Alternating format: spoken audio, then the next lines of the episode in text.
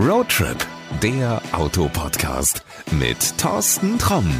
Hallo und herzlich willkommen zu einer neuen Folge von Road Trip. Heute gucken wir uns mal den Mitsubishi Eclipse Cross an.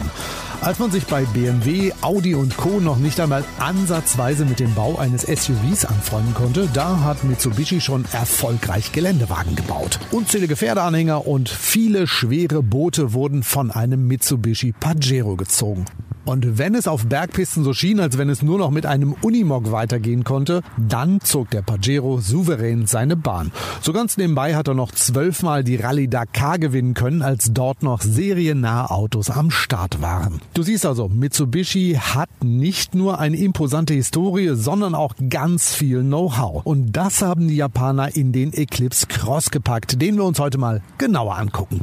Wie immer fangen wir an der Front an. Der Eclipse Cross zeigt auf den ersten Blick seine Verwandtschaft zum großen Bruder, dem Outlander. Viele Chromelemente und die x-förmig zulaufenden Linien sorgen für eine imposante, aber auch elegante Erscheinung. Ein angedeuteter Unterfahrschutz, große Lufteinlässe und die hochkant an den Ecken positionierten Blinker- und Nebelscheinwerfereinheiten, die unterstützen den bulligen Auftritt nochmal.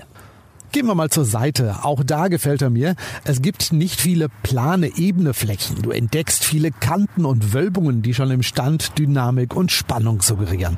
Typische Offroad-Elemente wie Kunststoff-Rathauseinfassungen und ein Schwellerschutz, die fehlen natürlich auch nicht. SUV-Coupés sind ja im Moment der Trend. Auch wahrscheinlich deshalb wird sich Mitsubishi beim Eclipse Cross dafür entschieden haben. Trotzdem gibt es immer noch große Fensterflächen und nicht diese nervigen, schmalen Schießscharten. Schmale Chromeinfassungen lassen den Eclipse Cross noch einmal ein Stückchen edler wirken. Kommen wir zum Heck und das ist ein echter Hingucker. Als erstes wirst du denken, wo ist ein Heckfischer? Keine Sorge, der ist vorhanden. Die Designer haben ihn nur unter einem Heckspoiler versteckt. Ganz coole Optik, finde ich gut. Was mir auch gefällt, das ist, dass ein Leuchtenband die Heckscheibe teilt. Ja, mutig, ungewöhnlich und es sorgt dafür, dass der Eclipse Cross im Dunkeln sofort zu erkennen ist. Dafür auch nochmal einen ganz dicken Daumen hoch. Und wenn wir schon mal am Heck sind, dann lass uns mal gleich in den Kofferraum gucken. Keine Angst, ich werde dich jetzt nicht mit irgendwelchen Literzahlen langweilen. Das Gepäckabteil ist auf jeden Fall groß genug, um drei Wasserkisten und noch weitere Einkäufe locker und bequem einzuladen. Die Rücksitze, die lassen sich natürlich auch umlehnen, wenn du einen Umzug machen willst oder meinetwegen ein Bügelbrett verstauen willst. So, genug von außen geschaut. Jetzt gucken wir uns den Eclipse Cross einmal von innen an. Und zwar setzen wir uns heute mal hinten hin als erstes, denn ich habe ja erzählt, der Eclipse Cross ist ein Coupé-SUV. Das große Problem Problem bei viertürigen Coupés ist immer, wenn du hinten einsteigst, die Dachlinie ist meist schon so runtergezogen, dass du irgendwo mit dem Kopf anschlägst. Hm, du hast es gehört, es gab keinen Aua. Also bin ich gut reingekommen. Ja, die Türen sind ausreichend groß, auch die Dachlinie fällt nicht so stark ab, dass ich mit 1,82 Meter anschlagen würde. Und hier hinten sitzt man auch richtig gut. Platz für Kinder in der zweiten Reihe, ja, das hat man meistens. Hier hast du aber wirklich Platz, um mit zwei oder gar drei Erwachsenen locker und bequem auf lange Reisen zu gehen. Und ich kann hier sogar noch noch die Beine übereinander schlagen. Also da muss ich sagen, hat Mitsubishi mit dem Eclipse Cross richtig was geliefert. Aber wir wollen ja nicht hinten bleiben. Nein, lass uns mal umsteigen. Wir gehen mal nach vorne. Wir wollen mal gucken, wie es da aussieht. Jetzt sind wir vorne drin. Das sieht schon mal richtig edel aus. Dieser Testwagen ist in der Top-Ausstattung, die passenderweise auch noch Top heißt. Und so wie das schon mal aussieht, ist das kein Etikettenschwindel. Ledersitze, das Ganze mit einer farblichen Ziernaht. Das sieht schon mal richtig gut aus. Da ist mein Vorschlag. Wir machen folgendes. Du kennst das. Ich drücke auf den Starterknopf. Das ist unsere Zeitmaschine und dann fahre ich das Auto ein bisschen und werde dir hinterher erzählen, wie denn mein Eindruck vom Eclipse Cross ist. Also bis gleich. Kuckuck, da bin ich wieder. 803,4 Kilometer sind wir in der Zwischenzeit gefahren mit dem Eclipse Cross und ganz offen und ehrlich, der hat mich wirklich beeindruckt. Also ein sehr angenehmes Auto zum Fahren. Du sitzt toll drin. Ich habe nie ein Problem gehabt, dass ich mich irgendwie eingezwängt oder eingeengt gefühlt habe. Du hast viel Ellenbogenfreiheit als Fahrer und Beifahrer. Da klemmt und drückt nichts im Fußraum. Also das ist echt toll. Du hast viel Platz in dem Auto. Es ist auch relativ hell, weil dieses Auto ein Glasschiebedach hat. Zu dem kommen wir gleich übrigens nochmal. Tolle Geschichte. Er fährt sich auch super, super angenehm.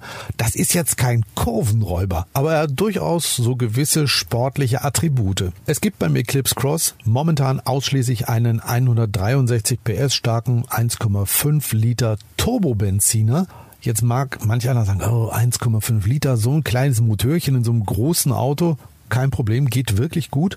Ähm, ich fahre relativ schaltfaul, auch das funktioniert mit dem Auto. Du kannst locker beim Schalten auch mal einen Gang überspringen, finde ich gut. Also da geht er relativ geräuscharm seiner Arbeit nach. Er fährt sich angenehm, er ist auch kein Säufer. Die Angabe im Prospekt sind, glaube ich, 6,5 Liter oder sowas. Okay, kennen wir. Prospektangaben passen nie. Ich habe das Auto zwischen 7 und 7,5 Liter gefahren bei 800 Kilometer. Und da war alles dabei. Da war Stadtverkehr dabei, da waren längere Überlandfahrten, da waren aber auch Autobahnetappen, wo er einfach mal zeigen musste, was er konnte, wo mal ne, am längeren Stück 180 gefahren wurde. Dafür finde ich 7,5 Liter überhaupt nicht zu viel. Manch einer wird jetzt sagen, aber warum gibt's denn da keinen Dieselmotor? Es wird einen geben. Ähm, ich kann noch nichts dazu sagen. Wir haben ihn auch noch nicht fahren können. Der wird demnächst kommen. Dann können wir mal vergleichen, was denn wirklich die merklichen Unterschiede zwischen einem Diesel und diesem Benziner sind. Wenn du mich momentan fragst, würde ich sagen, ich vermisse keinen Diesel. Also dieser kleine Motor ist wirklich so gut. Eigentlich braucht es da keinen Diesel. Aber wir werden herausfinden, warum es den gibt und was vielleicht an ihm auch sich anders anfühlt.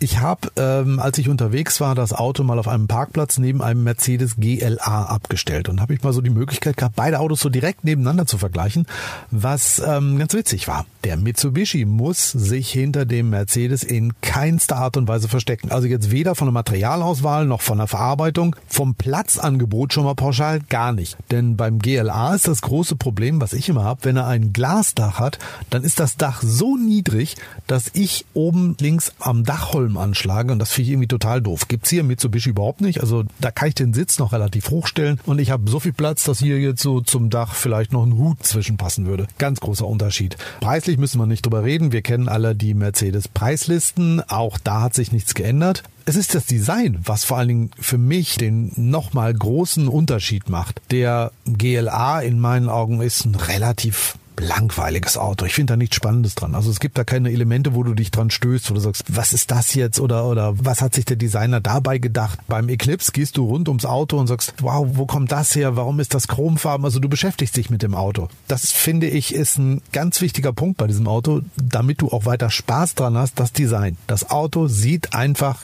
geil aus. So, ich habe eben gesagt, das Glasschiebedach. Das ist ein wichtiger Punkt in der Aufpreisliste von Mitsubishi. Die ist, halte ich fest, vier Punkte lang.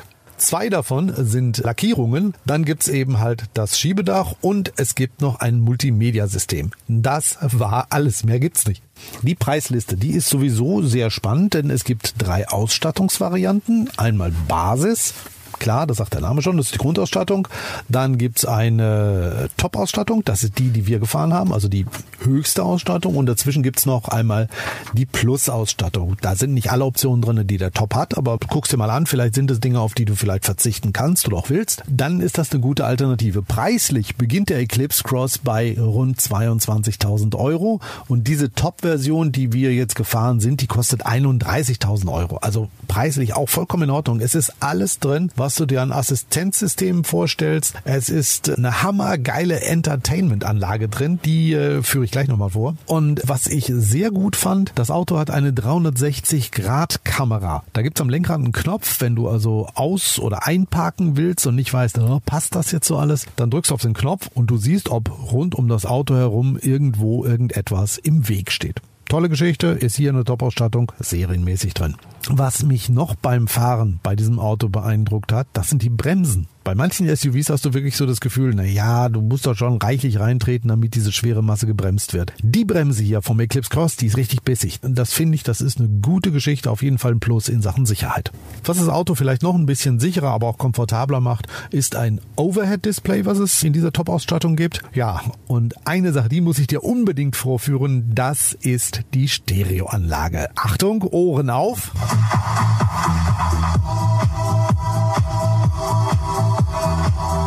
Also, die zieht dir richtig einen Scheitel. Das Ding macht sowas von Druck, war ich echt beeindruckt von. Also, das ist ein wirklich fahrender Konzertesaal. Egal, ob du Jazz hörst, ob du elektronische Musik hörst oder ob du Metal hörst, das Ding ist echt beeindruckendst. Ich musste übrigens in der Einstellung den Punch mal um zwei Stufen nach unten ziehen, weil mir taten die Ohren weh. Da haben sich die Soundingenieure echt eine Hammeranlage einfallen lassen und die eingebaut. Wirklich Daumen nach oben, richtig geil. Macht viel Spaß. Ja, du wirst bestimmt fragen, ja, gibt's denn jetzt nichts, wo du drüber meckern willst oder was dir gefehlt hat? Pff, also nee, zu meckern gab's eigentlich nichts. Das Einzige, was mir vielleicht ein bisschen fehlt, das war eine Automatik. Weil zu diesem Motor, zum Fahrverhalten von dem ganzen Auto, würde eine Automatik in meinen Augen richtig gut passen. Also das würde ihn vielleicht so im Stadtverkehr, dieses ständige Stop and Go, das würde ihn dann noch entspannter machen. Handschaltung ist okay, aber ich bin da eher der Typ, der sagt, Automatik auf jeden Fall mitbestellen. Die kostet zwar über den Daumen 900 Euro mehr. Das ist aber, glaube ich, eine Ausgabe, die sich wirklich über die Zeit rechnet und du hast dann im Auto echt noch viel mehr Spaß. Zu meckern habe ich nichts. Ich habe jetzt nur noch vielleicht eine Empfehlung, für wen ist dieses Auto denn überhaupt gedacht? Hm, wenn du sagst, ich überlege mir ein Kompakt-SUV, ein etwas größeres Kompakt-SUV zu kaufen, guck dir den Eclipse Cross auf jeden Fall an.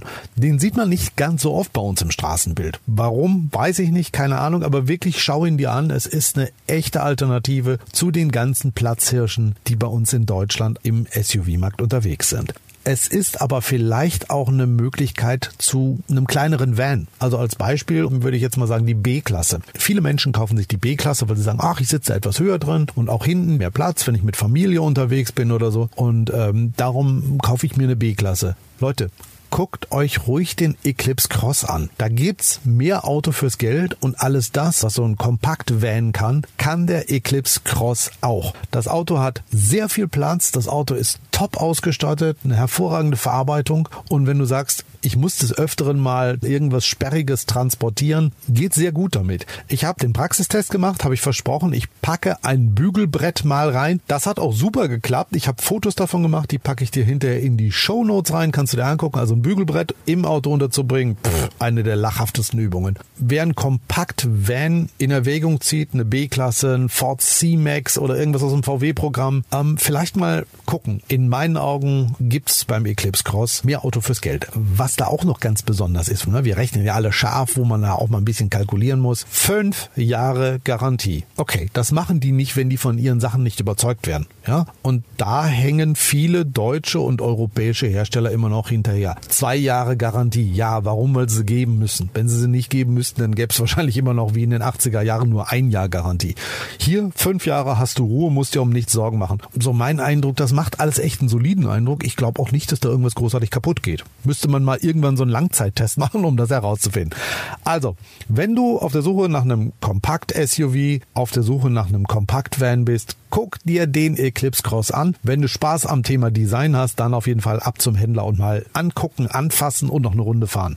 Das war's für heute auch schon. Wenn du nicht versäumen willst, welches Auto wir uns in der nächsten Folge genauer angucken, dann abonniere diesen Podcast doch ganz einfach. Das geht überall dort, wo es Podcasts gibt und dann hören wir uns beim nächsten Mal wieder.